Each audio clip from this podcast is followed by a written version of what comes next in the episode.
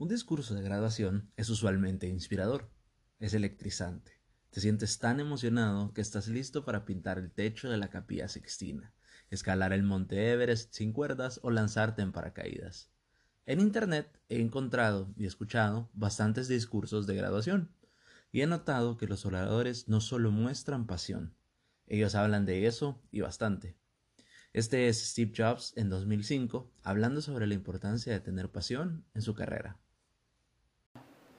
People say you, you have to have a lot of passion for what you're doing, and it's totally true. And the reason is, uh, is because it's so hard that if you don't, any rational person would give up. Cuando un orador de graduación dice, sigue tu pasión, me pregunto, ¿es realmente un buen consejo? Todos usan el mismo escritor de discursos. No puedo responder a ninguna de estas preguntas, pero estoy convencido de que la respuesta a la primera es no.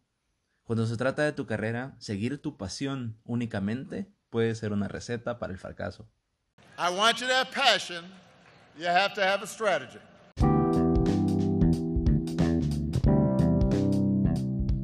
Mi nombre es Héctor Valencia y junto a Cecilia Pleites somos los conductores del podcast The Professionals Corner, en el cual hablaremos con profesionales y especialistas de distintos campos que nos ayudarán a mejorar nuestras carreras profesionales, o mejor dicho, a valorar realmente si la selección que hicimos de carrera en el mundo actual de profesionales nuevos y emergentes es la correcta. Con carreras como youtubers hasta tiktokers, tenemos mucho en qué pensar. Escuchemos. Ok, entiendo por qué seguir tu pasión es un consejo profesional tan popular. Es probable que muchos de nosotros pasamos horas desvelándonos en nuestros trabajos y sería una completa tragedia decidir pasar tanto tiempo o dedicárselo a algo y que al final del día lo termines odiando. Y la realidad es que muchas personas no saben lo que les gusta hacer e incluso, si lo saben, lastimosamente la mayoría de pasiones no se traducen claramente en carreras profesionales que brindarán un soporte económico como tal. Cuando llegué a la universidad, mis dos pasiones más fuertes eran el buceo y el fútbol. No está claro que esos trabajos pagarían mis facturas en un futuro, eso lo sabía. Y a esa edad no había sobresalido en ninguno de los dos.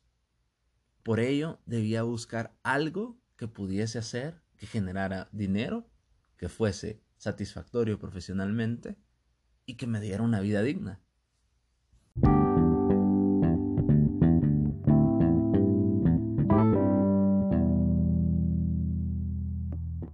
Para muchas personas en todo el mundo, el trabajar en su pasión es un lujo, mientras cubrir deudas con un ingreso fijo es una necesidad. Y también está la cuestión del talento. No todos pueden ser excelentes en lo que hacen en sus pasiones específicas. Lo que pasa con las pasiones es que a menudo nos conformamos con ellas cuando somos jóvenes.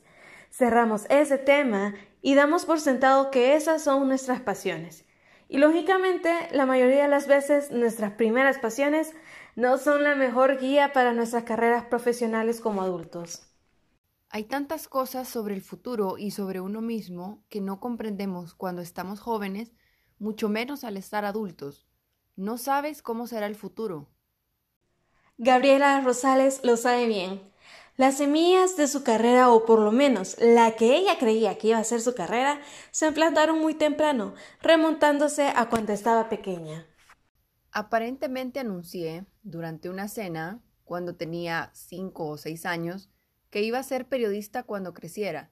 Desde el principio supe que eso era lo que quería hacer. Por lo menos eso creía.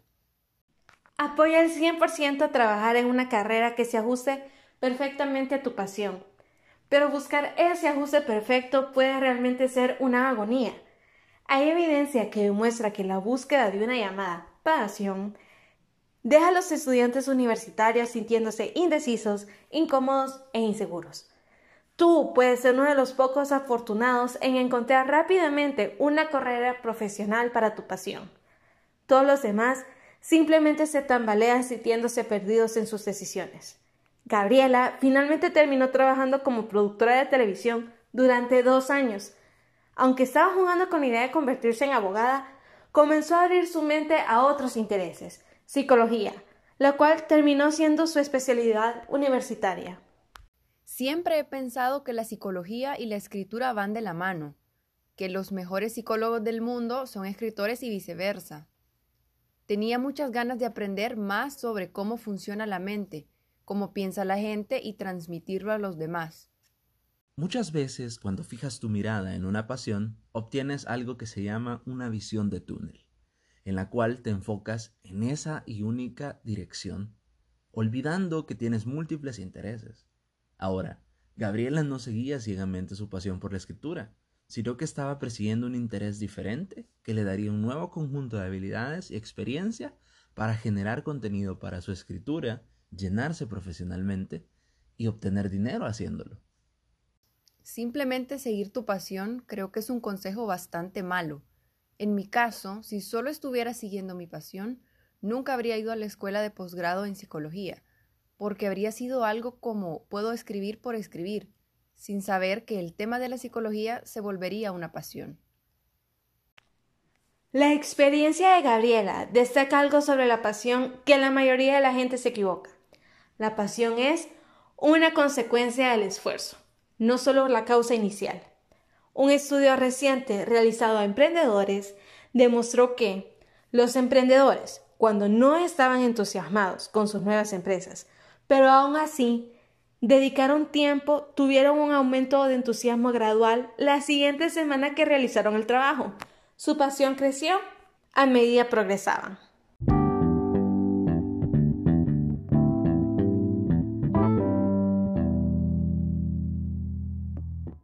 Me gusta la parte de la pasión. No hay otra forma de describir la obsesión voluntaria, el compromiso total que las personas tienen en sus carreras, aparte de la pasión, ya que amas lo que haces. Pero no me encanta la parte de solo seguir. Parece que está allá afuera y solo tienes que descubrirlo mágicamente. Pero si no tienes algo que te apasione en tu trabajo, te lo perdiste de alguna manera o todavía continúas buscándolo. Como que si fuera algo completo cuando en realidad no es así. Es algo que se desarrolla gradualmente con el tiempo y creo que es realmente la mejor forma de describirlo. Debes desarrollar tu pasión, no solo seguirla. Cuando los adultos jóvenes tienen la idea o la mentalidad de que las pasiones se descubren enteras, se desaniman, ya que es muy probable, por ejemplo, que alguien en el camino decida tirar la toalla cuando intente hacer algo como leer sobre energía cuántica, un tema que a primeras le pareció interesante, pero al ver el texto descubrir palabras que no se comprenden, el interés muy rápidamente disminuye. Si tienes esa mentalidad de la pasión como un todo, cuando lo único que deberías hacer es aguantar un poco más y seguir aprendiendo. Gabriela tiene una regla. No renuncies en un mal día. No debes dejar las cosas cuando estás en ese periodo agudo de dolor, desilusión y dudas. Siempre recomiendo dejar las cosas en los días buenos. Por ejemplo, si un agradable jueves por la mañana todo marcha razonablemente bien y en ese momento deseas dejar de fumar, probablemente deberías ya que hay algo que está sucediendo dentro de ti para llegar a esa conclusión que te permita dejarlo.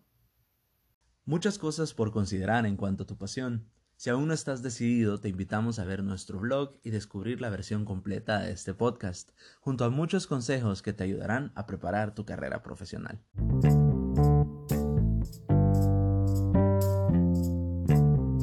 Mi nombre es Héctor. Y yo soy Cecilia. Hasta la próxima and the Professionals Corner podcast.